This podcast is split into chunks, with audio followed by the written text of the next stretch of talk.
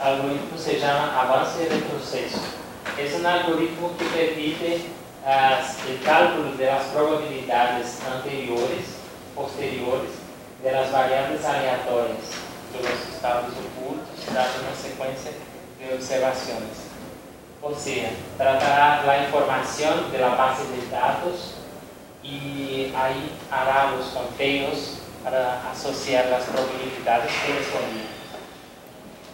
Es un algoritmo de inferencia y se fundamenta en la programación dinámica.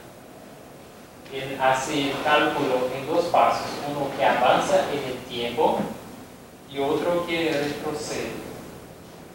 Y tiene una complejidad de tiempo n cuadrado multiplicado por t, donde n es la secuencia de estados ocultos dada una secuencia de observaciones.